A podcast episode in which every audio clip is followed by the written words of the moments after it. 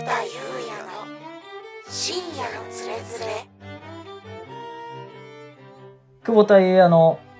深夜のつれづれ。どうもこんばんは。深夜のつれづれ始まりました。久保田です。オトバンクという会社にいます。今日も一日よろしくお願いいたします。まあ夜なんですけどね。皆さん、コロナ禍の中ですけど、リモート生活いかがですか？まあでもみんな結構普通に出勤してんのかな？どうなんですかね？なんか、僕もずっとリモートなんで、ちょっと怖くなってきて、で、この間久しぶりにちょっと電車乗ったら、ちょっと緊張しましたね。なんか家にいても怖いし、電車乗っても怖いし、東京歩いてても怖いし、純粋に世の中全てに恐怖を感じてるだけなんだなって今気づきました。皆さんはこういう日々恐怖を感じて生きてませんか？僕は毎秒恐怖を感じて生きてます。というわけで、ここは読めっていうことですね。世界一ネガティブと言っても過言ではない本郷の某社長が心の叫びをお届けする番組です。感想は、ハッシュタグ、深夜のつれづれ、もしくは新つれでお願いします。本郷にいるどっかの会社の社長が心の叫びを誰にお届けするんだっていう気持ちになりますけど、まあ、ツイッターが最近怖いですからね。音で伝えると、まあニュアンスも伝わりますし、いいんじゃないですかね。な感じで、最近は、まあとにかくもう、髪がですね、伸びきってしまって、あとちょっとで前髪食えるぐらいになってきてますね。なんでちょっと髪の毛を切りたいんですよね。さっぱりしたくていろいろ。もう体もなんかでかくなってきちゃって、まあ太ってきて、で、髪の毛も長くなってきて、この間風呂に入って出て、鏡がお風呂場のところにあるんですけど、パッて見たときに、ランニングした後にお風呂入って出たって感じなんですけど、だからもうちょっと肌が蒸気してて赤くなってた状態だったんですけど、その鏡見て、試合後のプロレスラー見てだなと思って、体、自分の体見て。で、これはマジでさすがに痩せないとやばいなと思って、そんな時に、あの、大悟さんの YouTube の動画がリコメント出てきて、で、なんか健康の話だったんで、あの、僕は大悟さんの言う通り行動するマンですから、当然ね。なので、あの今はですね、ま、まだ3日なんですけど、16時間何も食べないっていうのと、あとは、プランクを始めたっていうのと、あとはもともと10キロぐらいは1日走ってるんで、まあ、それの負荷をちょっと上げたりとか、なんかそんな感じですね。で、ちょうど、まあ、基本1食か多いと、多くて2食なんですけど、その一番メインが、夕食というかもう夜食ですね、僕の場合。23時から24時あたり、夜中食べるんですけど、そっから16時間空けると、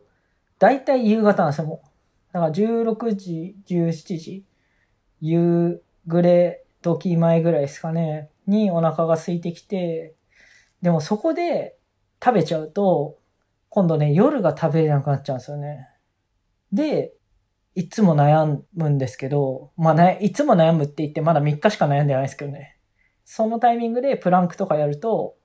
体がしんどくなるんで、お腹が空いてることを忘れてしまうっていう、この3日間です。で、3日間、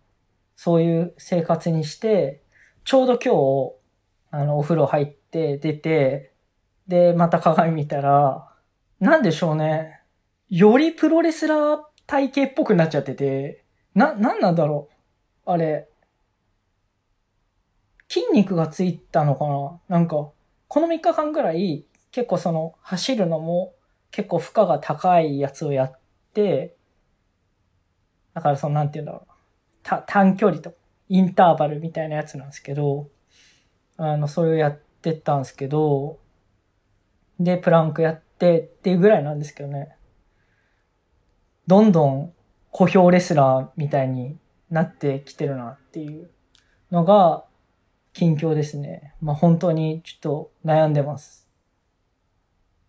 もう今どれぐらいなんだろう。怖くてね、あの体重計買ったんですよ、この間。でも、体重計乗って、太ってるだろうなっていうのはわかるんですよ。わかるんだけど、その、予想以上に太ってたら、どうしようっていう恐怖で、もうかれこれ1ヶ月ぐらい、あの、体重計買ってから経ってるんですけど、一回も乗ってないですよね。多分このまま誰かにあげちゃうかもしれないですよ、もう。一回も乗らないまま。一応、会社の Slack のプロフィール写真は、東京マラソンの時の写真で、あの時多分55、6キロぐらいだと思うんですけど、今は多分その、それより10キロ以上あると思うんで、もうすごい、詐欺者目の人みたいになってますよね、社内的には。まあ別に、あの、うちリモートで直で会うこと最近ね、もう減ってるっていうかほぼなくなっちゃってるんで、まあ、別に詐欺だろうがなんだろうが、どうだっていいよっていう話なんですけどね。はい。というわけで、皆さんからいいダイエット方法を募集しております。そうだな。食事は我慢できないですね。あと、運動はやれって言われたら多分頑張れます。ビールは多分飲まない、飲むなって言われても全然飲まないでいけるんですけど、米食うなって言われたら、ちょっと死んじゃうかもしれないですね。っていう感じで、なんかいいネタがあったら教えてください。僕のプロレスラー化を誰か止めてください。本当に辛い。裸を見ると、もう眠れなくなってしまう。本当に辛すぎて。どこのプロレスラーだよってちょっと見て思っちゃったんで、はい。あと5キロぐらい太ったら、コネで DDT さんあたり、いや、わかんないですけどね。あの、プロレスラーなめんじゃねえって怒られると思うんで、あの、僕はね、プロレスよく観戦に行ってるので、そんな甘いもんじゃないよっていうのはよく分かった上でなんですけど、はい。それぐらいちょっとわがままボディになってきてるんで、ちょっと気をつけなきゃいけないなと。やばい、なんか喋ったら憂鬱になってきた。から早くやれと言われて、これを読めと言われて、世界一ネガティブであれそれができてなんぼだっていう教育を広報から。恐ろしいですよね。恐怖ですよね。人から洗脳されている社長です。今日も一生懸命頑張ります。そうなんですよ。今ね、読んでる本っていうか、あの本が出まして、僕の本じゃないですけど、滝本さん、あの、我らが滝本哲文さんの多分最後ですよね、になるんじゃないかな。2020年6月30日、またここで会おう、滝本哲文伝説の東大講義っていうのが、まあ、正解者さんから出て、ちょうどね、緊急事態宣言中に出まして、でも、もうレビューが100件以上ついてるみたいな感じで売れて、多分売れてると思うんですけど、今で、それのオーディオブックを作ってるんですよね。もう鳥自体終わってて、まあもちろんね、なんかやるんだったら、竹本さんが喋ってるみたいにしたいなと思って、その講義の音源があったんで、講義の音源をまず聞いたんですけど、収録の環境の問題もあると思うんですけど、全然何言ってかわかんなくて、あ、滝本さんってこんな、まあ直でね、面と向かって喋ることとか多かったんで気づかなかったかもしれないけど、鳥の音源やばいね。もう全然わかんない何言ってるか。よくこれ、この音源から本にできたなっていうのが、元音源を聞いた感想なんですけど、その後、まあそれを聞いて、日本中のなんかこう、ナレーターさんとか役者さんで、これに近い声を出せる人いないかなっていう、まあ多少その芝居がかるとは思うけど、まあそこは織り込み済みってことで、っていうのをですね、あの、お付き合いのある事務所さんとか、まあないところも含めて、すごいたくさん、あの、音源をいただいて、いろんな事務所さんとかフリーの方とかにお声掛けして、どれぐらい聞いたんだろうね。もう、あの、10人じゃ聞かないです。もう、何十人、オーディションした人数で言ったら多分すごいもっと多いと思うんだけど、で、あの、この人しかいないなっていう人にちょっとお願いをして、あの、横関さんって方なんですけど、で、その横関さんとディレクターと僕、僕らで、割と短期で詰めて撮ってって感じだったんですけど、まあ、その撮る上で、まあ最初任しちゃっても大丈夫かなと思ったんだけど、まあせっかくね、聞いてもらうんだったら、竹本さんっぽい音源にしたいよねって思って、全収録立ち会って あの、この発音は竹本さんそうじゃないね、みたいな。読んでる方からすると、もう意味のわからないダメ出しを、あの2、2ページとか3ページ読むごとに言って、読めてるところがそうじゃないみたいな感じで、普通ね、あの読んでる時に、まあ、あの、声がよれちゃうっていう、まあ、ちょ、甘噛みみたいな感じになったりとか、声がこう裏返っちゃったりとか、まあ、あとは読み飛ばしちゃったりとか、そういうの結構あるんですけど、で、そこを直してもらうっていう感じで取り直すんですけど、あの、今回は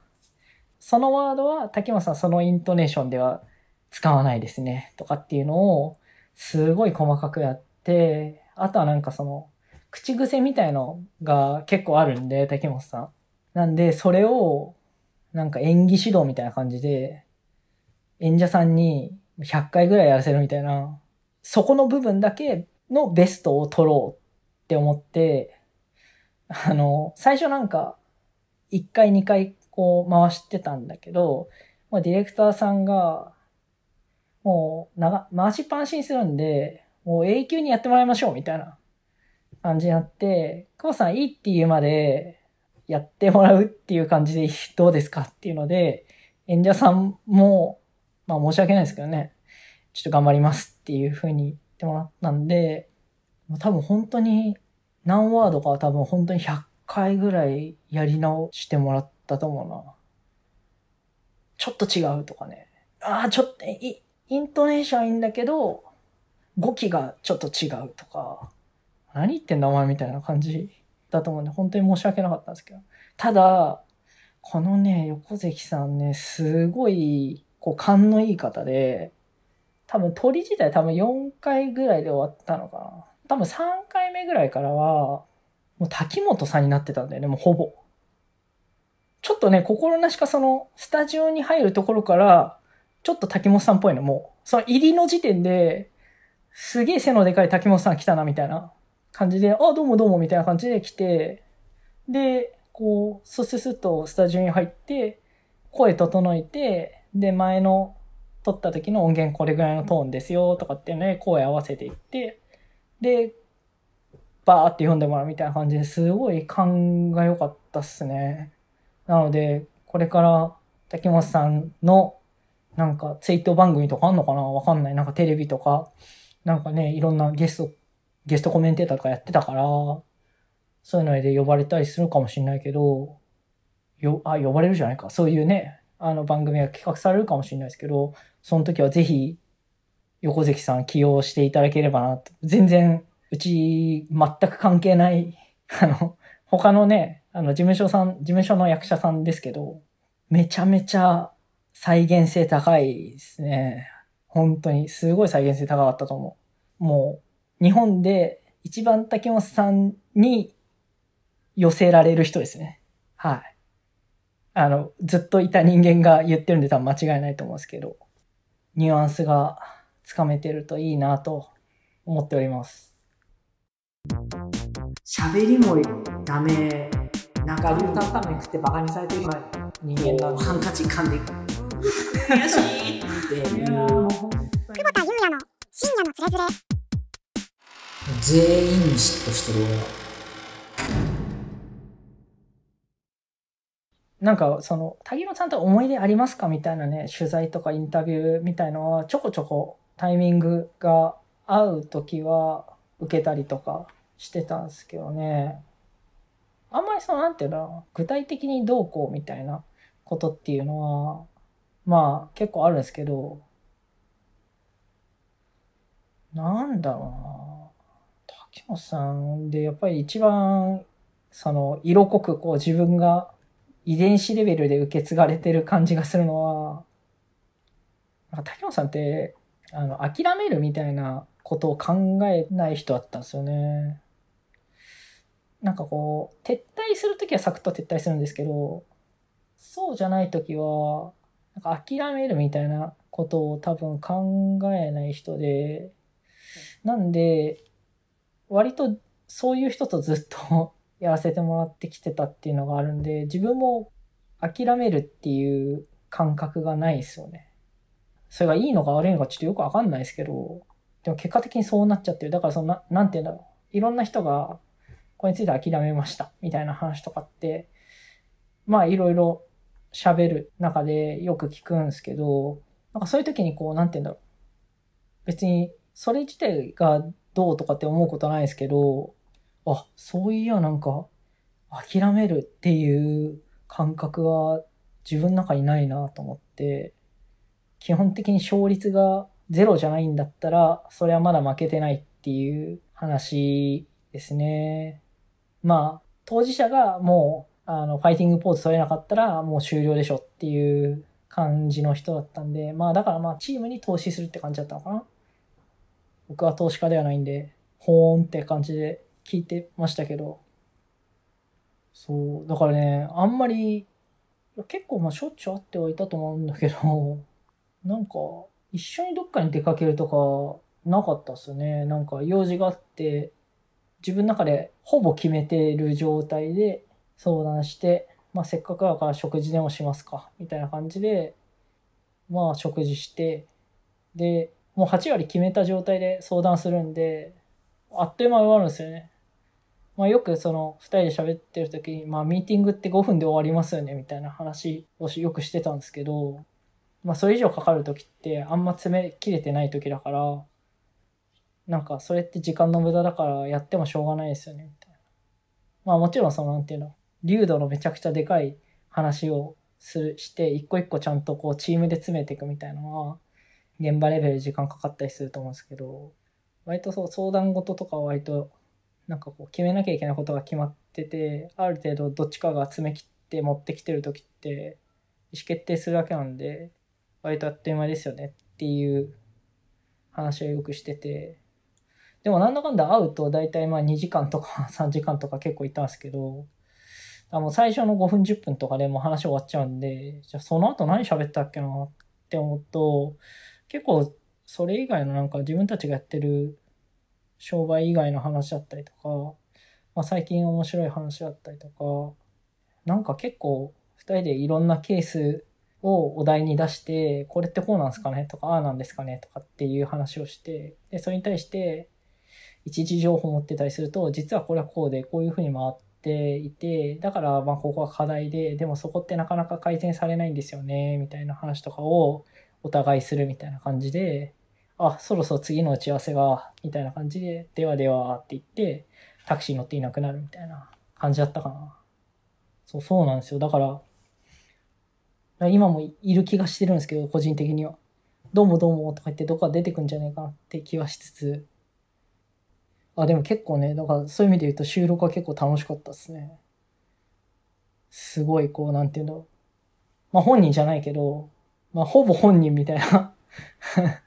のの、まあ、フリーハンドで喋るわけじゃないから、本人と話をしてるって感じじゃないけど、本人が語ってる感じやっぱすごいするんで、うん。あと、あの、撮り終わって、まだ編集されてないやつだけちょっと聞いたんだけど、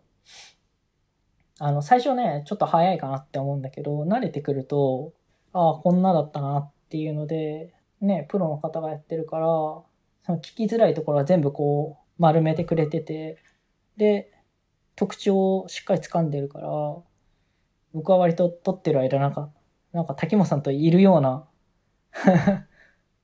なんか幻覚に一瞬襲われたみたいな。だ結構なんか収録終わってほしくなかったっすね、マジで。うん、まあ、あの本200ページぐらいやったかあっという間終わったんですけどね。まああと早口だからね。うん、だから多分尺的にどれぐらい多分2時間ぐらいになるんじゃないかなと思うんですけど、